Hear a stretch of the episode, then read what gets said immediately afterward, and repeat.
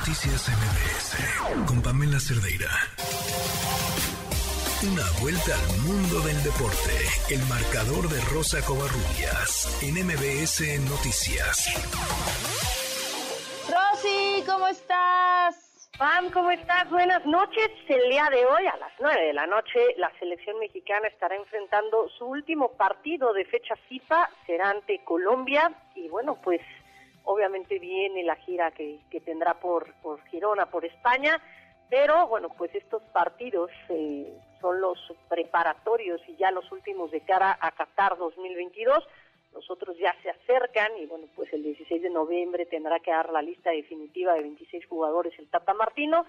Puede alinear el día hoy con Ochoa, Álvarez, Araujo, Moreno, Arteaga, Gutiérrez, Rodríguez, Guardado, Antuna, Henry Martín y Alexis Vega. Y respecto precisamente a la lista definitiva, Tata Martino dijo lo siguiente.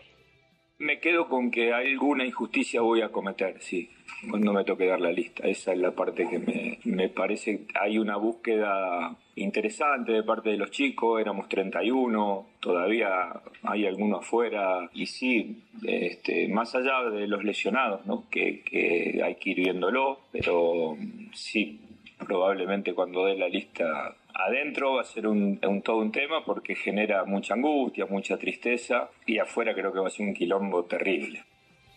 Y la verdad es que sí, es eh, bastante triste, podemos decirlo así, cuando se da a conocer la lista definitiva y alguno de los jugadores, bueno, pues tenía la ilusión de ir al, al, Mundial y finalmente sale, sale de esa convocatoria definitiva. Tigres Femenil, una muy buena noticia para el fútbol femenil, dio a conocer la creación de la Copa Amazonas que en su primera edición se va a jugar en Monterrey y tendrá al Bayern Múnich como rival. La institución felina va a traer obviamente al gigante bávaro el próximo 21 de enero para disputar este torneo a partido único. Además, han pensado en realizarse en los años siguientes y bueno, poder contar con equipos como el Barcelona, como el Real Madrid de España y algunos otros equipos europeos para que puedan jugar precisamente contra las Amazonas. En temas de la Liga MX femenil, el día de ayer concluyó la jornada 14, América venció dos goles por uno a Pachuca, Santos derrotó 3 por 2 al conjunto de Mazatlán, Juárez 3-0 al equipo de Necaxa y Monterrey. Sorpresivamente, lo voy a decir así porque Pumas no venía jugando mal, la temporada pasada venía bastante bien el equipo universitario, pero el día de ayer se llevó seis goles del equipo regiomontano, y bueno, pues estas son las palabras de Espejo. Por cierto, por cierto, las rayadas, el próxima, la próxima jornada, la jornada 15, que arranca pues ya el día 30, estará enfrentándose a Tigres en el Clásico Regio y que para muchos de los que estamos empapados en el fútbol femenil es el Clásico Nacional. Estas son las palabras de Espejo.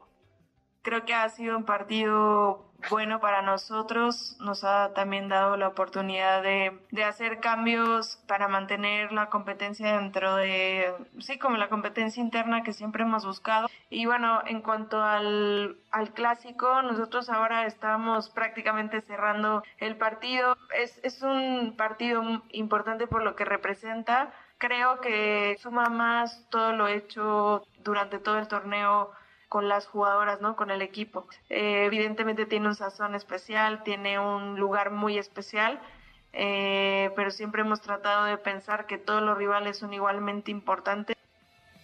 Y bueno, apenas el ayer, siguiendo con temas de Monterrey, pero lo trasladamos a toda el área, apenas el lunes, el día de ayer, la directiva dio a conocer sobre la salida de Julio Davino como presidente deportivo de la institución, esto al término del torneo, y bueno, el día de hoy Bilio Davino habló al respecto. Obviamente mencionó que esta decisión ya se había tomado desde hace tres semanas y que bueno, pues fue de común acuerdo, no se había dado a conocer y tenían planeado precisamente darla a conocer esta semana, que es fecha FIFA, que es prácticamente ya la última de la última semana de temporada de temporada regular, se acerca la liguilla y para no afectar al equipo, pues bueno, pues van a conocerla el día de ayer. Vamos a escuchar a Bilio Davino. Como sería el comunicado del club, terminando el torneo, termina mi participación en el mismo después de, varios años. Recuerdo cuando me invitaron, que me dijeron al menos tres años, al final este, pudieron ser siete. Me voy eh, en la mejor relación con el club. Me parece que eso siempre que terminan los ciclos, porque el fútbol y la vida así es, de terminar ciclos, lo más importante es terminar de la mejor manera y salir de la mejor manera. Y bueno, en temas que tienen que ver con fútbol internacional, el día de hoy España venció 1 por 0 a Portugal, esto en la Nations League, y avanza en la ronda. Y eh, bueno, con gol de Álvaro Morata al minuto 88, la verdad es que parecía que se le estaba complicando al conjunto de Luis Enrique, pero bueno, finalmente rescata, rescata la victoria, hizo algunos cambios, rescata la victoria el técnico español y Argentina, que es rival de México para el Mundial de Qatar 2022, está jugando en estos momentos, está enfrentando a Jamaica, está venciendo 1 por 0 al equipo caribeño.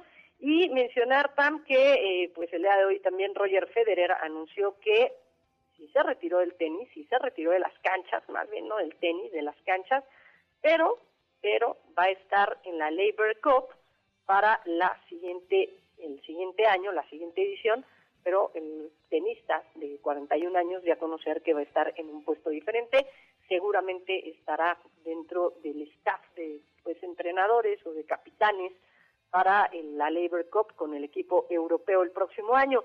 Y la Fórmula 1 PAM confirmó el día de hoy que la temporada 2023 va a ampliar a seis carreras eh, el tema de las carreras sprint los comentarios de los fans, equipos, promotores y socios han sido positivos y el formato está agradando en una nueva dimensión a la Fórmula 1.